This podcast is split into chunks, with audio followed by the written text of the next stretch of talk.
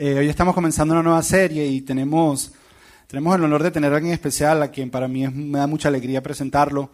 Nosotros somos bastante cuidadosos con las personas que dejamos enseñar acá por varias razones. Número uno, por respeto a ustedes. Eh, consideramos que ustedes nos están dando de su tiempo y, quieren acercarse a Dios y aprender de Dios y nosotros somos, la palabra no sé si es celoso, tal vez es cuidadoso con las personas que tal vez están aquí arriba que les cedemos de alguna manera compartir con ustedes. Y uno de los filtros de nosotros es que debe ser, número uno, personas que conozcamos, personas de las cuales tengamos una relación y seamos amigos, que esté famoso y que sea conocido, no es algo que nos hable mucho a nosotros, debemos conocerlo personalmente. Si es posible, haber salido a comer con ellos y que haya pagado la comida él de nosotros. Pero, pero sí por lo menos haber compartido con ellos. Pero muy importante, que esa persona de alguna manera haya hablado a nuestras vidas. Porque si habla a nuestras vidas y nosotros dejamos que esa persona hable a nuestras vidas, estamos seguros que va a poder hablar a sus vidas. Que Dios de alguna manera hable a través de esa persona a nuestras vidas, eso da una plataforma de estar seguros de que Dios va a la vida de ustedes y es algo que nos asegura mucho a nosotros. La persona que voy a presentar en esta mañana es un amigo, eh, la, la mayor cantidad de personas que ustedes van a conocer que yo presento y traigo, no son muchos, pero es, por lo general yo lo conocí yo detrás de un piano y esa persona estaba haciendo, enseñando o cantando o haciendo algo, porque por muchos años hice eso. Y a, a pesar de que hubo muchas personas que pasaron por ahí, hubo unas con las que tú hacías clic, y esta es una de esas personas. Y más que uno que visitaba la iglesia donde yo estaba, se convirtió en un amigo y se convirtió mucho más, se convirtió en un mentor. Es una persona que habla mi vida, es una persona a quien yo le hablo, él me habla y dejo abiertamente que hable a mi vida. Y hoy está por primera vez con nosotros y espero que no sea la primera vez de Colombia, Edgardo Peña. Vamos a recibirlo con un fuerte aplauso.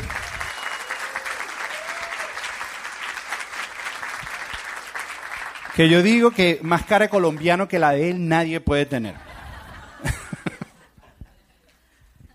Un poquito molesto porque nos derrotaron en Venezuela, pero bueno. Es un gusto estar aquí. Eh, por un lado, a Josué y a Chachi los conozco ya hace un buen tiempo y les tengo un profundo cariño en particular porque Chachi es paisana, porque quiero presentarles los que me acompañan hoy. Está mi esposa, puedes estar de pie un momento, la hermana más bonita de esta reunión. Y también me acompañan unos pastores muy cercanos, eh, por años, años en Colombia, he estado cerca de ellos. Él es cubano, pero si ustedes lo ponen a hablar, les habla perfectamente colombiano, así que es una, es una combinación rara y su esposa están recientemente se los recomiendo, inclusive llegando a los Estados Unidos en la zona de aventura, donde están ellos también comenzando una pequeña comunidad. Así que les presento a Mario y a Susana, por favor.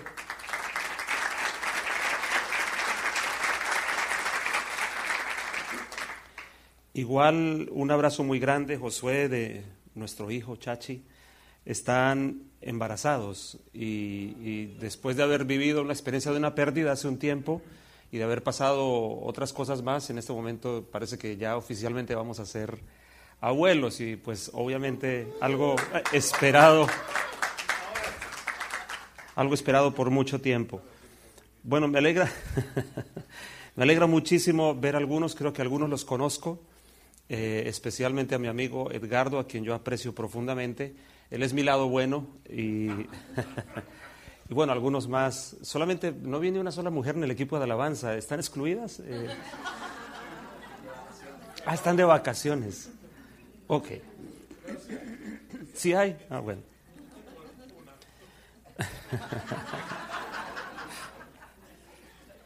Voy a unirme hoy de una forma, con un, con un, par de ideas muy sencillas a lo que están empezando.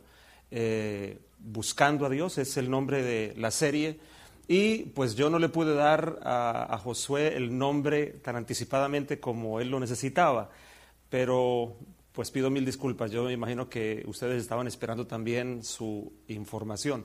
Pero yo quiero hablarles hoy, el, nombrecito que le puse a lo que les voy a compartir es el buscador buscado. Esa es la, la perspectiva que quiero darles de lo que vamos a hablar. Tengo tres ideas principales. Son poquitas, son básicas, son sencillas y espero que puedan ser de ayuda para todos. ¿Qué tal si podemos cerrar nuestros ojos un momento, orar a Dios, invitar a Jesús a que nos hable, a que nos toque? Señor, nosotros estamos aquí buscando de ti, conocerte, caminar contigo. Gracias por esta mañana, por este lugar. Gracias por estar juntos hoy, por las cosas que tú has venido hablando al corazón de cada uno. Yo te invito, Señor Jesús, a que tú abraces a cada uno, a que tú hables directamente a cada uno, a que tú mires a los ojos a cada uno de nosotros y puedas tocar nuestro corazón y darnos lo que necesitamos y encaminarnos, Señor. Ponemos en tus manos este tiempo, en el nombre de Jesús oramos. Amén. Ok, ¿cuántas ideas dije que les iba a compartir? Tres, no más, así que el asunto va a ser bien concreto. Yo entiendo también, ¿cuántos llevan ya ustedes reuniéndose? Un año en septiembre. Así que voy a tratar de ponerlo, de pronto algunas personas que tienen más experiencia o tienen un mayor recorrido de experiencia con Dios van a tener que excusarme porque yo hoy quiero dirigirme un poquito más a los que llevan menos tiempo, aunque siempre hay algo que puede hablarnos a los que llevamos mucho tiempo. En mi caso, mi experiencia con Dios ya tiene 37, 36 años, imagínense ustedes. Tengo 52 años y a los 16 yo tuve mi experiencia personal con Cristo que ha marcado mi vida hasta la fecha y pues obviamente en el camino tantas cosas pasan, pero hoy voy a dirigirme a los que de ustedes llevan mucho menos tiempo. ¿Cuántos tienen menos de 36 años aquí de Algunos ni siquiera habían nacido, ¿no? Ok, vamos entonces. Yo estaba pensando qué cosa podría serles útil y esto fue lo que llegó a mi corazón cuando le puse el buscador buscado. Hablar de buscar a Dios debería tener como algunas razones para nosotros. Y quiero tratar de brindarles algunas desde mi perspectiva. Yo me considero un enamorado profundo de Jesús. Esa es como la, la esencia de mi vida. Más que cualquier otra cosa, más que cualquier otra razón o definición, esa es la esencia de mi vida. Y quiero proyectar un poquitico con ustedes eso. Así que vamos con la primera idea. La primera es esta. Aunque les parezca raro, yo he encontrado en la Biblia que Dios es un buscador.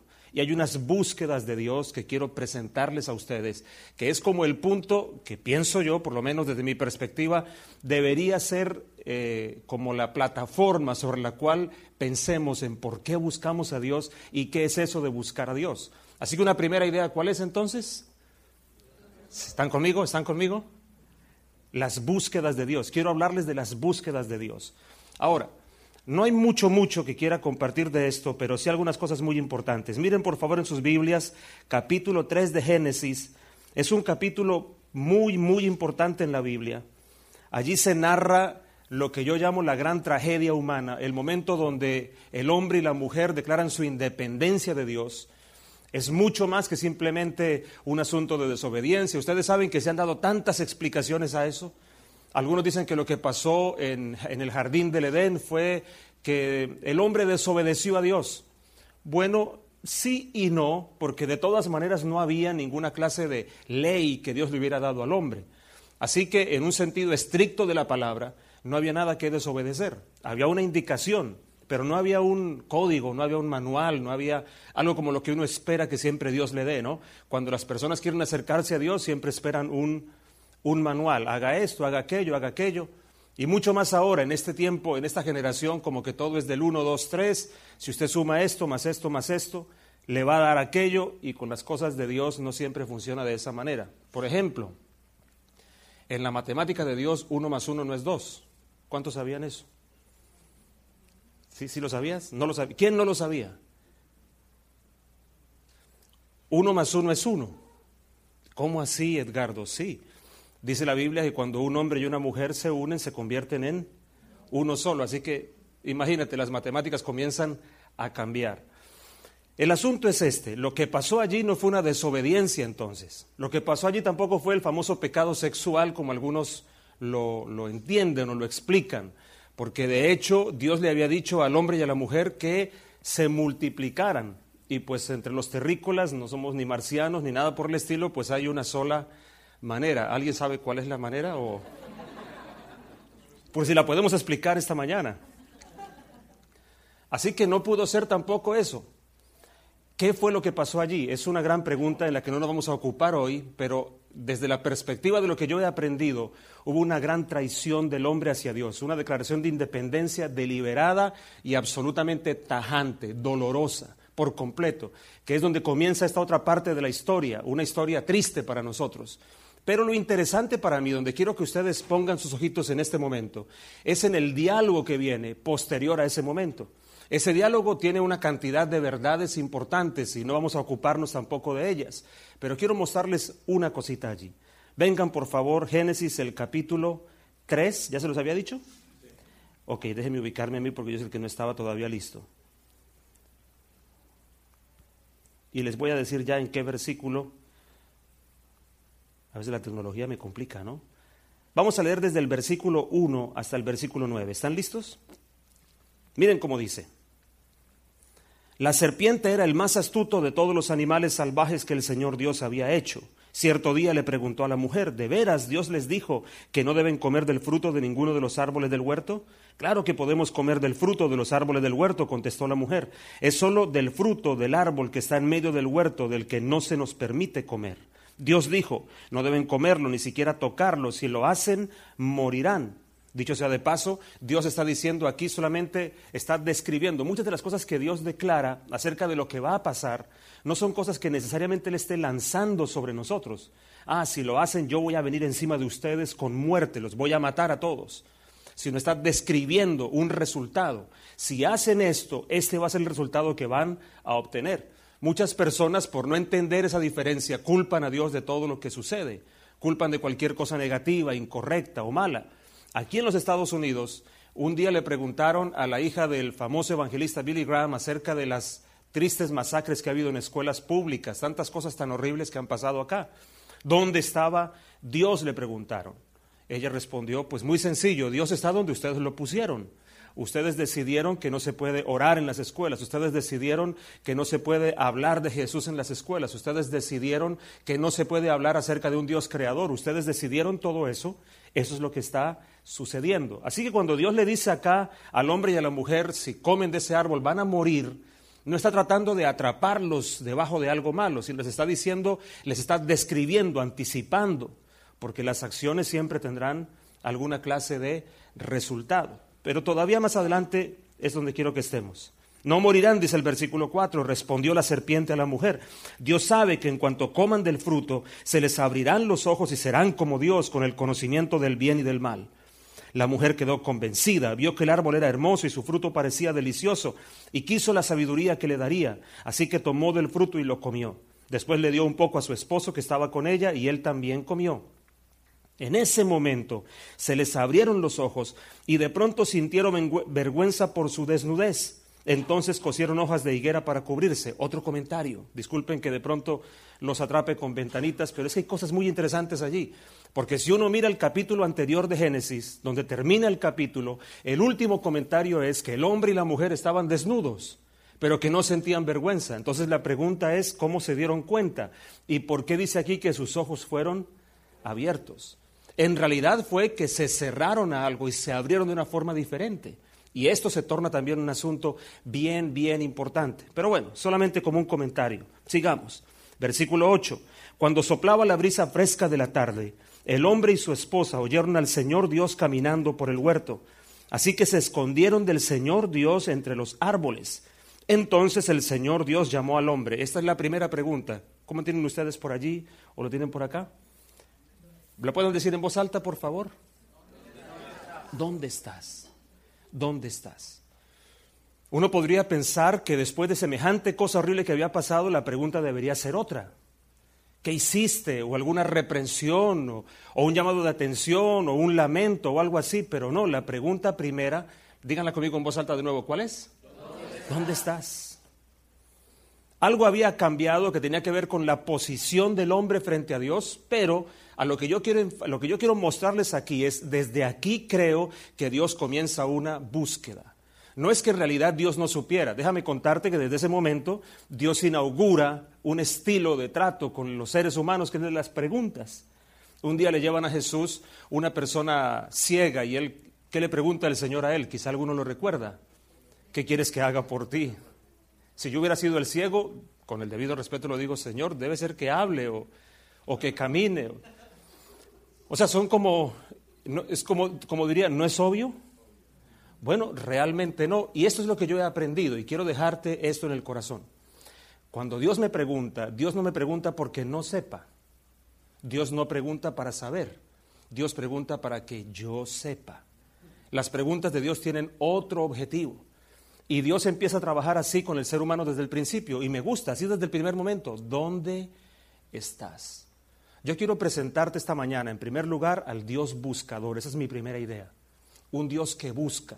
Un Dios que desde el principio comenzó una intensa, ferviente búsqueda. Sabía dónde estaba Adán, sin embargo Adán estaba perdido. Y a partir de allí todos los seres humanos. La posición nuestra había cambiado radicalmente.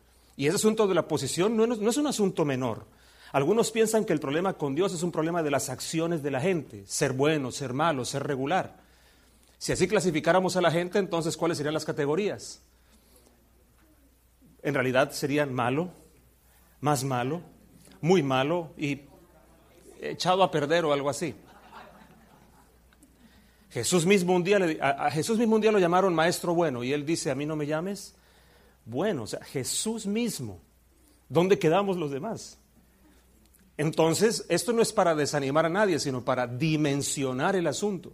Yo conocí una vez en una ciudad colombiana llamada Manizales, en la zona del eje cafetero, tuve este caso. Allí Dios me abrió una puerta increíble y entre las cosas que tuve la oportunidad de hacer por allá en 1980 era ir a predicar el Evangelio en la cárcel de mujeres. Me abrieron un espacio increíble y conocí esta historia.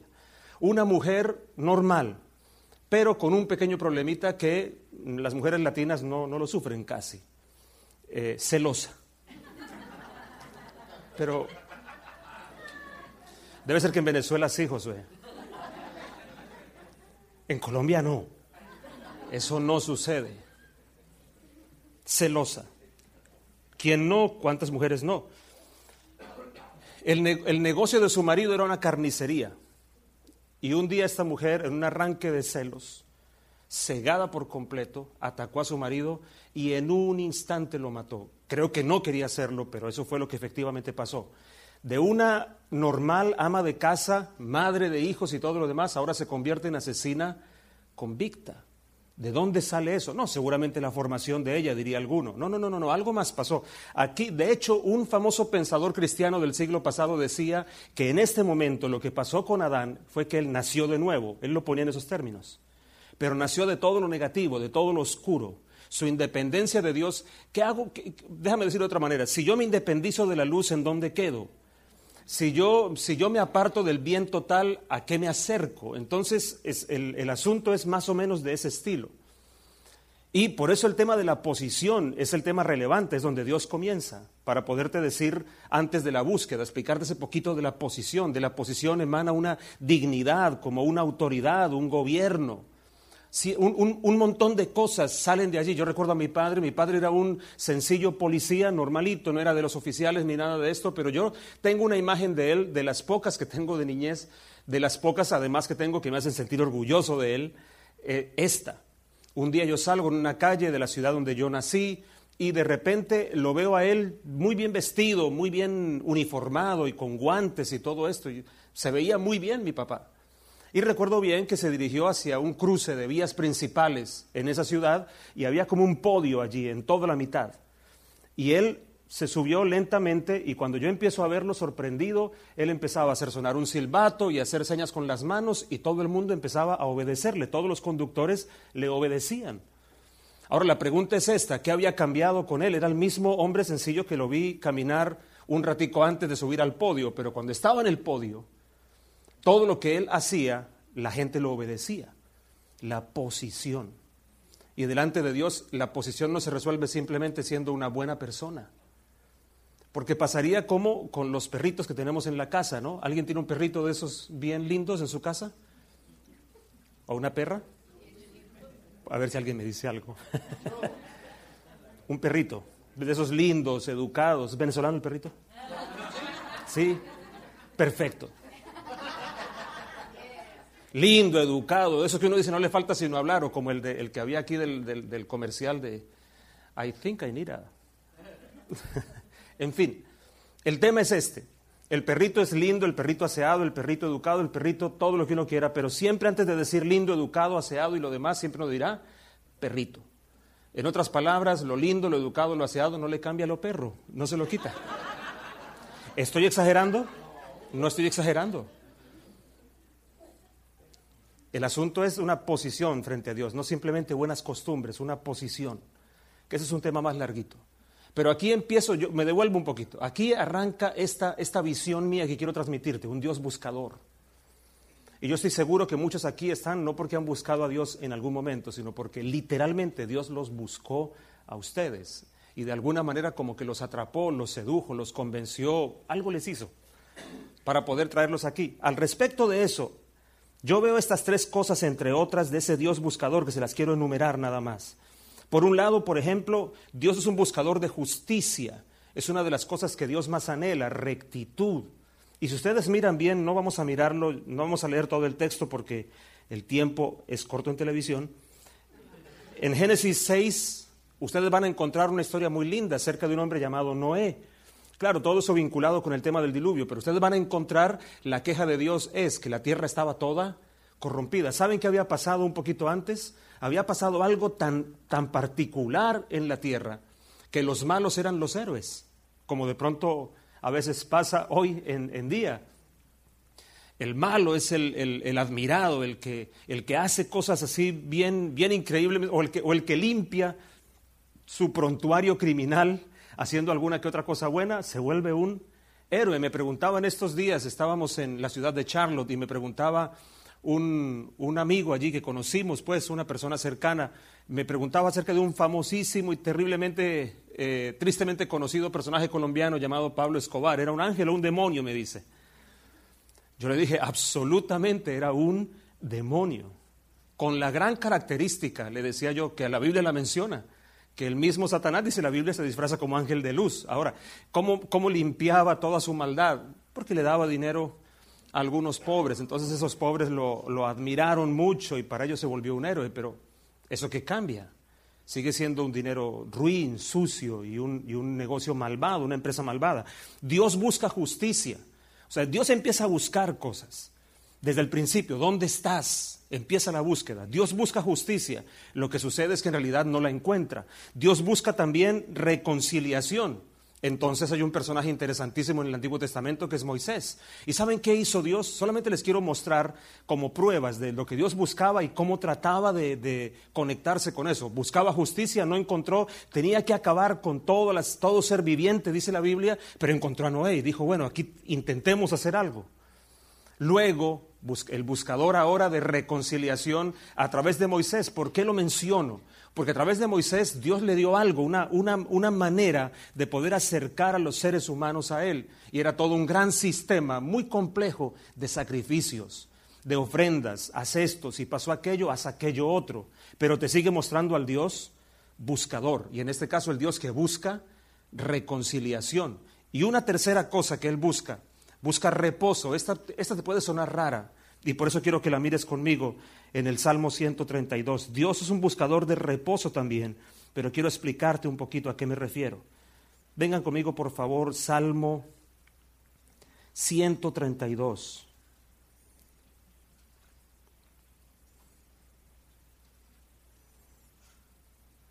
¿Ya están ubicaditos? Yo todavía no. El versículo 8. Miren lo que dice.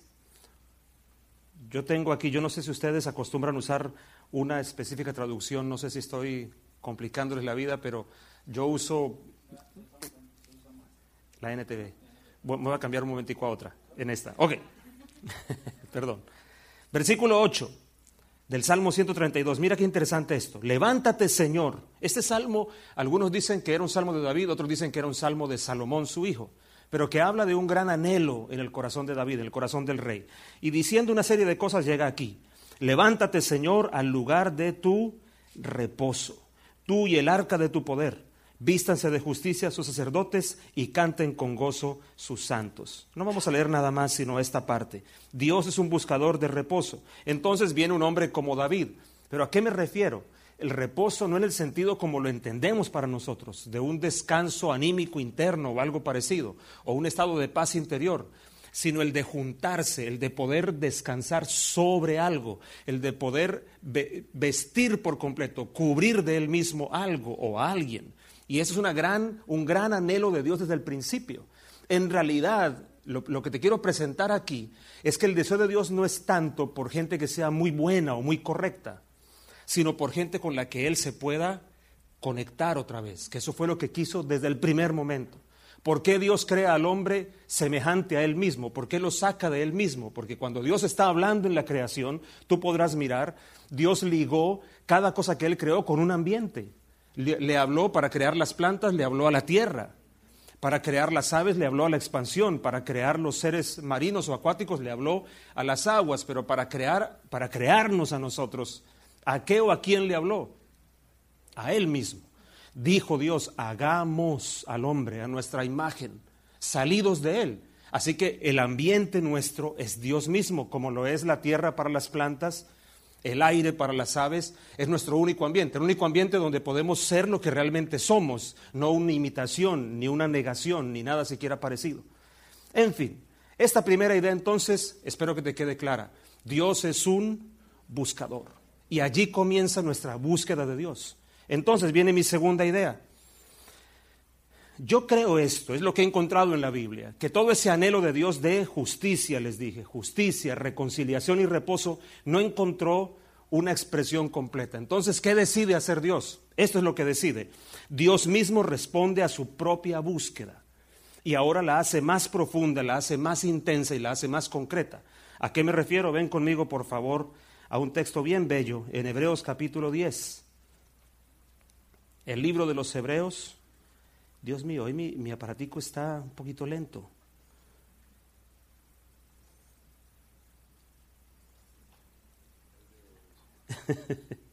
Debe ser mi dedo, sí. ¿Qué versículo les dije? Hebreos 10. ¿Versículo no he dicho? Oh, oh. Ya les digo el versículo. Porque es bien, es un pasaje bien bello. El versículo es el versículo 5. Miren lo que dice. Por lo cual al entrar Cristo en el mundo, dice, sacrificio y ofrenda no has querido, pero un cuerpo has preparado para mí. En holocaustos y sacrificios, está hablando de todo ese sistema antiguo de ofrendas, que, con los cuales Dios buscaba reconciliar al hombre con él mismo. Pero mire lo que dice acá, en holocaustos y sacrificios por el pecado no te has complacido. Entonces dije, es una expresión bellísima que yo quisiera que ustedes la puedan capturar. Es una cosa que nace del corazón mismo de Jesús. Entonces dije, aquí estoy, yo he venido. En el rollo del libro está escrito de mí para hacer, oh Dios, tu voluntad. Así que lo que era imposible, entonces ahora, ¿quién lo consigue? ¿Quién empieza a elaborarlo? El mismo Jesús. Y la búsqueda se hace entonces todavía más profunda. ¿Recuerdan ustedes el famoso texto de Juan capítulo 3 cuando Jesús está diciendo, de tal manera amó Dios al mundo que ha dado a su Hijo unigénito para que todo el que en Él cree no se pierda, sino que tenga vida eterna, que vida eterna a propósito no es una vida larga, larga, larga. Algunas personas asocian el término eternidad con mucho tiempo, pero eternidad es carencia de tiempo. Y vida eterna en la Biblia en realidad se refiere a una condición de vida, a una calidad de vida, a la vida que emana de Dios, a una naturaleza, la misma esencia de Dios impartida hacia nosotros. No es una vida muy larga la que Dios nos da cuando creemos en Jesucristo, es una nueva condición de vida. Es una nueva esencia que nos hace ahora sí ya no ser el perrito educado, el perrito aseado, sino que nos convierte en hijos de Dios. Y esto es un milagro, hijos de Dios por nacimiento. Imagínate eso, hijos de Dios por nacimiento a través de la obra de Cristo Jesús. El punto aquí es, Jesús declaró en algunas partes que él había venido para buscar lo que se había perdido. ¿Cuántos recuerdan eso? Así que, ¿quién, quién es el que busca a quién en realidad? Es la misma idea. Primero comienza Dios. Dios buscando lo que se había perdido. Jesús declaró también en Juan capítulo 15 que nosotros no lo escogimos a Él, sino que Él nos escogió a nosotros. Y ese mismo texto que es Juan capítulo 15, el versículo 16, dice, y los he puesto. ¿Te acuerdas que te dije hace un momento algo de la posición? Que el tema no es tanto de bondades. Claro, que ninguno se confunda. Yo no estoy diciendo entonces que la forma como una persona vive no cuenta. Lo que estoy diciendo es que es lo esencial, que es lo primero, de dónde arranca todo. Yo no puedo crecer si no nazco en la vida natural, ¿cierto? De la misma forma también en mi vida con Dios. Claro, yo podré tener un una cierta condición de vida, pero esa va a ser resultado de una esencia que Dios quiere plantar en mi interior. Así que Jesús entonces habla de posicionarnos otra vez en ese lugar donde estuvimos antes. Dice, para que llevemos mucho fruto, pero sigue enfatizando ese Dios buscador, solamente que ahora Él mismo empieza a proveer las respuestas y el camino para lo que les voy a decir en un minuto. Buscando algo más. En el Evangelio de Juan capítulo 4, ustedes pueden mirar, les recomendaría leerlo todo, hay un relato fascinante. Y el relato es cuando Jesús se encuentra con una mujer samaritana. Los judíos y los samaritanos, dice la Biblia, que no tenían relación entre ellos. Y cuando Jesús se acerca allí y esta mujer llega, esto es bien inusual, pero para mí es muy revelador. Jesús la aborda, pero la manera como Jesús la aborda es pidiéndole algo. Jesús le dice a ella, mujer, dame de beber. Y esto para mí ha sido muy revelador en este sentido. Hay algo que tú tienes que Dios quiere de ti. Escúchame bien eso, por favor. Hay algo que tú tienes que Dios quiere de ti. Y por eso es la por eso encuentro yo, en, eso encuentro la razón por la cual Jesús le habla así a la samaritana, dame de beber. Ella de una vez responde con su prejuicio, pero ¿saben de qué terminan hablando? Todo comienza por dame de beber. Luego le dice algunas cosas más y terminan hablando al final acerca de adoración y de adoradores. Y uno dice, bueno, esto es como un diálogo un poquito loco. Están hablando de diferentes cosas o todo el tiempo estuvieron hablando de lo mismo. Les dije yo que la búsqueda ahora se profundiza. Y la búsqueda ahora se concreta. Jesús empezó a declarar que él buscaba por corazones que amen, gente que adore profundamente, una clase de personas que no son simplemente formales, ¿me entiendes? No son simplemente los que están allí como por estar. Ellos no son como si uno se remitiera de pronto a la conocida como parábola del hijo pródigo. Jesús no está buscando, ni Dios está buscando personas que se inspiran en el otro hijo del que casi nadie habla el hijo mayor, si alguno ha leído esa parábola, porque es de los dos hijos. En mi opinión son dos formas de irse de la casa. Uno se fue del todo y otro, aunque permaneció, su corazón se fue por completo. Y ese otro, de ese segundo, hay mucho que hablar, del hijo mayor, el hermano mayor. Él, por ejemplo, dice, cuando vuelve su hermano a reconciliarse, él dice, nunca me has dado nada para celebrar y a este sí le has matado el becerro y has hecho una gran fiesta, pero omite por completo que cuando la herencia se reparte, cuando toda la historia comienza, no solamente se la repartieron al hijo menor, sino se la dieron también al mayor. ¿Por qué no menciona nada de eso? ¿Por qué cuando habla de su hermano dice, este tu hijo? Pero cuando se refiere a sí mismo dice, tantos años yo te he servido. Hay una cierta cosa que Dios busca realmente. Jesús habló en todo caso de un deseo profundo de estar unido a nosotros. Y si tú miras este texto, Lucas 9:58, aunque da una idea distinta, enfatiza lo que te estoy diciendo. Jesús dijo, las aves tienen nidos, las zorras tienen guaridas, el Hijo del Hombre no tiene dónde recostar la cabeza. Y alguno pensaría, pobrecito, él no tenía dónde dormir. Me puse a mirar muy bien hace años ese pasaje. Y la palabra recostar allí tiene que ver con ser como una bisagra. En realidad Jesús está hablando de su profundo anhelo de ser íntimo con nosotros, de ser cercano, que fue lo que Dios siempre quiso. Dios no está buscando solamente por gente que sea buena, que se comporte bien, sino personas que realmente sean cercanas, por íntimos. Y aquí va entonces mi tercera idea. Estoy tratando de decirte es que nuestra búsqueda de Dios debe ser, o más bien es como una respuesta a la búsqueda de Él para nosotros. Por eso lo llamé el buscador buscado. Él es el buscador. Él comenzó toda esta historia. Él fue detrás de cada uno de nosotros, buscando algo concreto. No solamente justicia, no solamente reconciliación, sino reposo, como les dije hace un rato. Buscando, como Jesús dijo, yo, yo, yo estoy esperando cuando yo pueda recostar mi cabeza. Así que aquí va lo último, mi tercera idea para poder concretar lo que estamos hablando. Podemos afirmar entonces lo siguiente. Nosotros hemos sido encontrados por Jesús. ¿Cuántos tienen eso claro? ¿Quién estaba perdido? ¿Alguien, ¿Jesús o yo? La pregunta de Génesis es cuál? Adán, ¿dónde estoy yo? No, no, no. Adán, ¿dónde estás tú? ¿Dónde estás tú? Y Dios sale entonces en la búsqueda. Ahora nosotros hemos sido encontrados. Eso debería ser claro. De pronto alguna persona inclusive estará aquí esta mañana un poco a regañadientes. Yo no sé, eso puede pasar. Ahí me tocó porque me dijeron que si no me, no, me daban almuerzo, diría alguno, pues estoy caricaturizando algo. No, es que mi familia quiere ir allá y entonces yo debo ir también, o mi esposa o mi esposo me dijo, bueno, que si no iba hoy, quién sabe qué iba a pasar entre nosotros. La llaman en Colombia la huelga de piernas cruzadas, dicen. Como dice la Biblia, el que tenga oídos. ¿Qué será eso? ¿Qué será eso? En realidad la salvación no es algo que yo encuentro, sino me encuentra a mí. Y ahí empieza un camino. Cuando yo acepto, cuando yo recibo la salvación de Dios, déjame decirte algo. Por alguna razón Dios siempre es un acusado, siempre, siempre está en la silla del acusado. Tú eres el culpable de esto, eres el culpable de aquello. Algunas personas dicen, yo no entiendo cómo un Dios de amor puede condenar a la gente. Tienen razón, Dios no tiene necesidad de condenar a ninguno porque ya así estamos. ¿Me explico?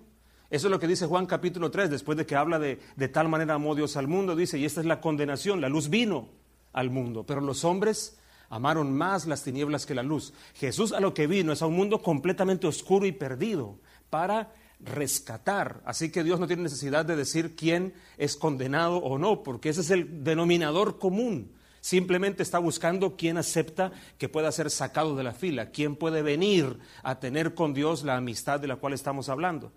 Así que nosotros ahora que hemos sido encontrados, ¿de qué, qué tiene que ver o de qué hablamos cuando hablamos de buscar a Dios? No hablamos entonces de buscar la salvación, no esencialmente, por lo que les estoy diciendo. Obviamente, de ninguna manera estoy tratando de decir que el tema de la salvación, que el tema de ese cambio de esencia, que el tema de dejar de ser el perrito lindo para convertirme en hijo, no sea definitivo. Claro que lo es. Lo que estoy diciendo es que algunas personas creen que eso es lo que buscamos. Buscamos la salvación. No, la salvación vino a través de Jesús que nos buscó a nosotros. ¿Qué buscamos ahora? Este es mi punto, queridos hermanos. Nuestra búsqueda consiste en buscar a aquel que nos buscó a nosotros. Ese es el centro del asunto. Estamos buscando lo que Él realmente siempre ha querido y en ese orden de ideas lo buscamos a Él. No estamos tratando de ponernos en línea con un cierto sistema o código común, con una especie de subcultura cristiana. Déjame decirte que inclusive a veces yo me pregunto, esto puede sonar un poco extraño para alguien, si Jesús es cristiano.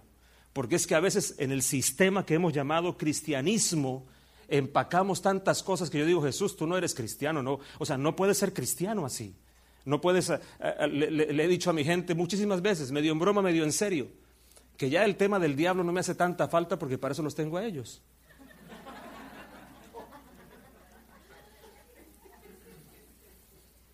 Yo lo digo en broma, pero no es tan en broma. Alguna vez pude escuchar dos demonios hablando de lo que dos cristianos se hicieron entre sí, le decían uno al otro, le decía, ¿te diste cuenta lo que hizo? Hay que aprender esa. Esa es una técnica nueva. A veces los demonios aprenden de nosotros realmente. Bueno, no aquí, ¿no? Jesús dijo, por ejemplo, cuando ores, entra en tu aposento, cierra la puerta. Él está hablando entonces de una, de una dimensión, cuando hablamos de búsqueda de Dios. Por ejemplo, él le dijo a la samaritana, dame, dame algo, dame agua. Y es una petición también para nosotros. Y es muy interesante, en el capítulo 1 de Juan, si tú lo miras bien, que cuando algunos discípulos del Bautista escucharon a, le escucharon a él diciendo, este es el Cordero de Dios, dice que se fueron detrás de él. Y cuando Jesús los ve, ese es un pasaje que siempre me ha llamado la atención. Cuando Jesús los ve, se vuelve hacia ellos y les pregunta a ustedes qué buscan, qué buscan.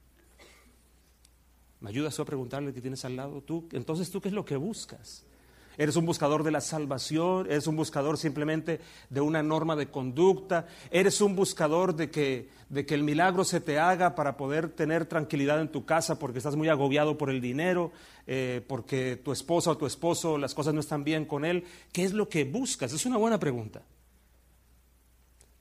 La respuesta que ellos le dieron es, maestro, ¿dónde vives? Esa fue su respuesta. Maestro, ¿dónde moras? Me gusta. Me ha llenado el corazón durante todos mis años de vida, porque pienso que eso describe lo que realmente es importante. Ellos le están diciendo, en realidad no buscamos nada más que a ti mismo. Y cuando ellos le responden a Jesús, ¿Dónde moras? Jesús les dice a ellos, vengan y vean, y dice la Biblia que se quedaron con él esa noche. ¿Tú te imaginas?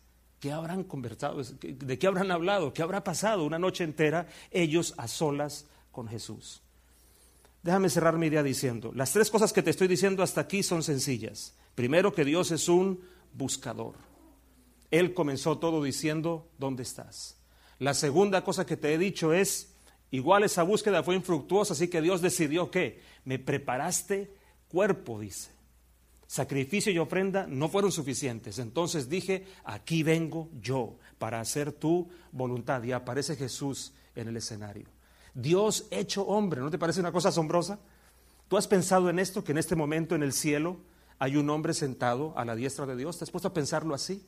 Un hombre, es un hombre, tan hombre como lo somos nosotros, un hombre sentado a la diestra de Dios, para poder traer entonces esa búsqueda a una cosa mucho más profunda buscar lo que se había perdido, pero poder acercarnos a lo que realmente Él quiere. Y aquí viene la tercera idea, que es entonces de lo que hablamos, de, de lo que hablamos cuando hablamos de buscar a Dios.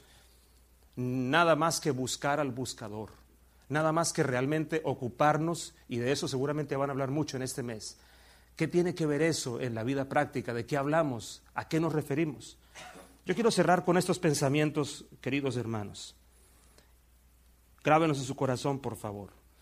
Uno, son cinco pensamientos finales. Buscamos porque Dios nos ha buscado hasta encontrarnos y porque ahora Él quiere estar con nosotros. Si alguien dice, ¿por qué? una, una primera respuesta, ¿por qué tengo que buscar a Dios? Bueno, porque Él quiere estar contigo. Una respuesta tan simple como esa. Dios quiere pasar tiempo contigo, conmigo. Dios quiere tener espacios donde pueda realmente relacionarse con nosotros, que es el punto central de lo que estamos hablando. Una segunda idea, buscamos para encontrar más, porque sabemos que siempre hay más. Ustedes recuerdan en Mateo 7 que dice la Biblia, buscad y hallaréis, llamad y se os abrirá, pedid y se os dará, porque todo aquel que pide, a todo el que pide, recibe, todo aquel que llama, se le abre y todo aquel que busca, halla. Siempre, siempre habrá un efecto de nuestra búsqueda.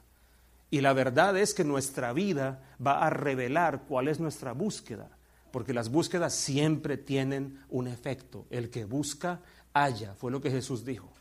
Así que yo puedo ser conocido o mi búsqueda puede ser conocida por la forma como me ven los demás, lo, lo que se percibe de mi vida es la expresión de lo que yo verdaderamente estoy buscando. Siempre hay más en Dios, nunca hay algo que sea igual, siempre hay una frescura diferente. Siempre hay algo particular y único que Dios quiere darnos a nosotros. Siempre hay una renovación, aunque uno puede decir es lo mismo. Quien marca la pauta en eso somos nosotros mismos. Una tercera idea, buscamos porque queremos estar con, estar con, pasar tiempo con. Hace muchos años Dios habló a mi corazón acerca de tener un tiempo especial donde me apartara, inclusive teniendo un ayuno largo. Fue un ayuno bien, bien largo.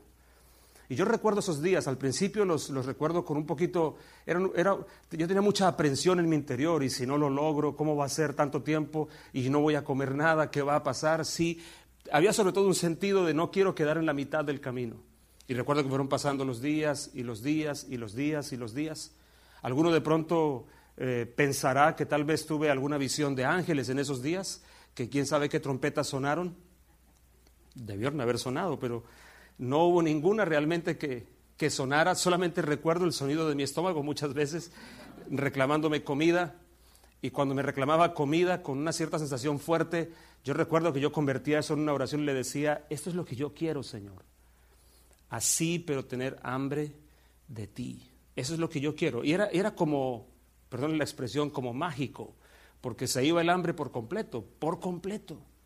Al punto que yo recuerdo el día que terminé mi ayuno, no lo terminé porque tenía hambre, les digo sinceramente. Inclusive no olvido el primer bocado que volví a pasar aquí. No sé si alguien lo ha vivido después de muchos días de no comer nada. Uno siente absolutamente todo. Lo sentí desde aquí hasta aquí. Lo primero que hicimos fue compartir la cena del Señor. Pero allí yo aprendí esto. Esto fue lo que Dios me dijo. Tú tienes en tu vida tanto Dios como has buscado. Eso fue lo que me inspiró y lo que me acompañó. Y creo que hasta hoy todavía estoy recibiendo efectos de esos días.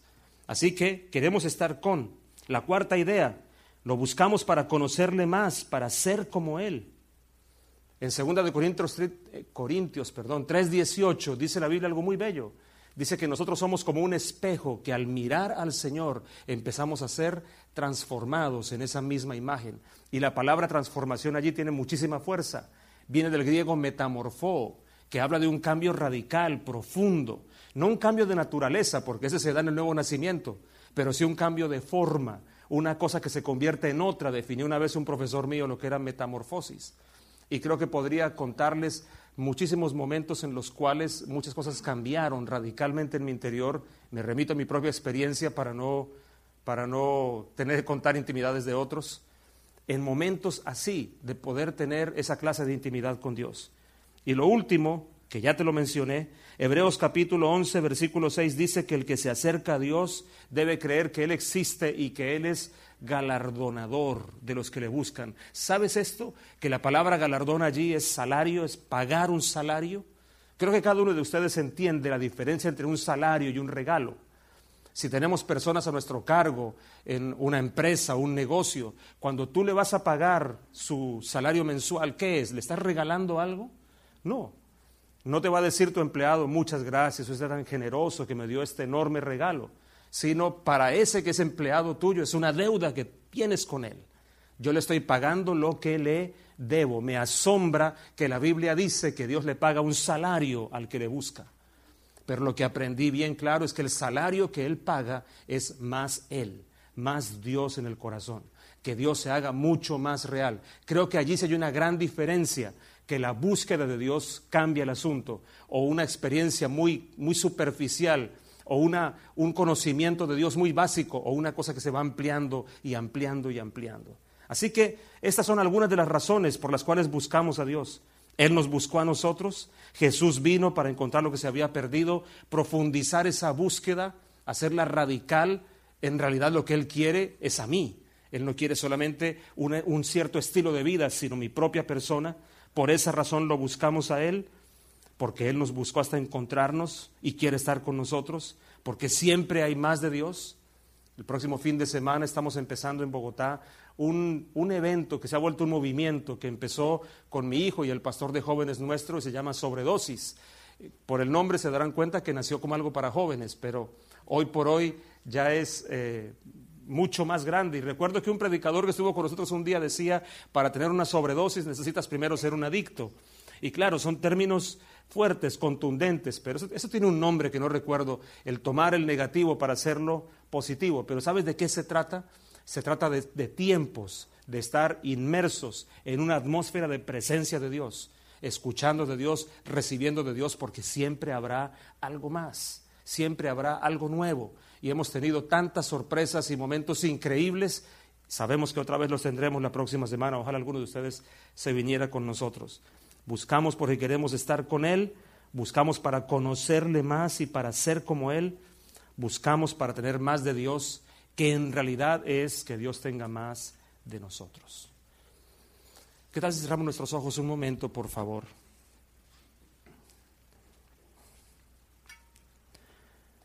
Señor, nosotros queremos responder a tu búsqueda. Nuestra búsqueda, Señor, tiene una razón y es que tú nos has buscado a nosotros. Desde el principio lo ideaste. Yo te doy gracias porque tú me has buscado de forma personal, Señor. Y a cada uno de los que están aquí, tú les has buscado de una manera personal. Porque cada uno para ti es único porque tú tienes afecto especial y único por cada uno de los presentes. Señor, yo te ruego que hoy al comenzar este mes aquí, donde se va a hablar de buscar a Dios, nos ayudes para que podamos entender la búsqueda de Dios no como algo mecánico, no como algo formal, sino algo inspirado en el amor. Corazones que te amen, corazones que te adoren corazones que deseen más de ti, Señor, para que podamos volver a ese principio, ese deseo tuyo de tener reposo, de reposar sobre nosotros. Yo te pido, Señor, que tú hables a cada uno en esta mañana, que tú afirmes y alientes el corazón de cada uno con estas palabras, que Dios, que tú mismo has venido a buscarle, que tú le has buscado una y otra vez y permite que así cada uno pueda responder a esa búsqueda, buscándote a ti, Señor, que eres el buscador buscado. Esa es mi oración, ese es mi deseo para mí. Después de 36 años, Señor, tengo tanto por conocer, tanto por entender, tanto por vivir de ti. Y es lo que deseo. Y es lo mismo que oro para cada uno, desde el que lleva aquí apenas un día, o unas semanas, o unos pocos meses, hasta el que lleva años como yo. No hay diferencia, Señor. Tú eres como un mar de profundas aguas para brindar a cada uno de nosotros. Y yo pido que en esas aguas cada uno encuentre descanso, cada uno encuentre alivio, cada uno encuentre transformación. Es mi oración, oh Dios, en el nombre de Cristo Jesús. Amén.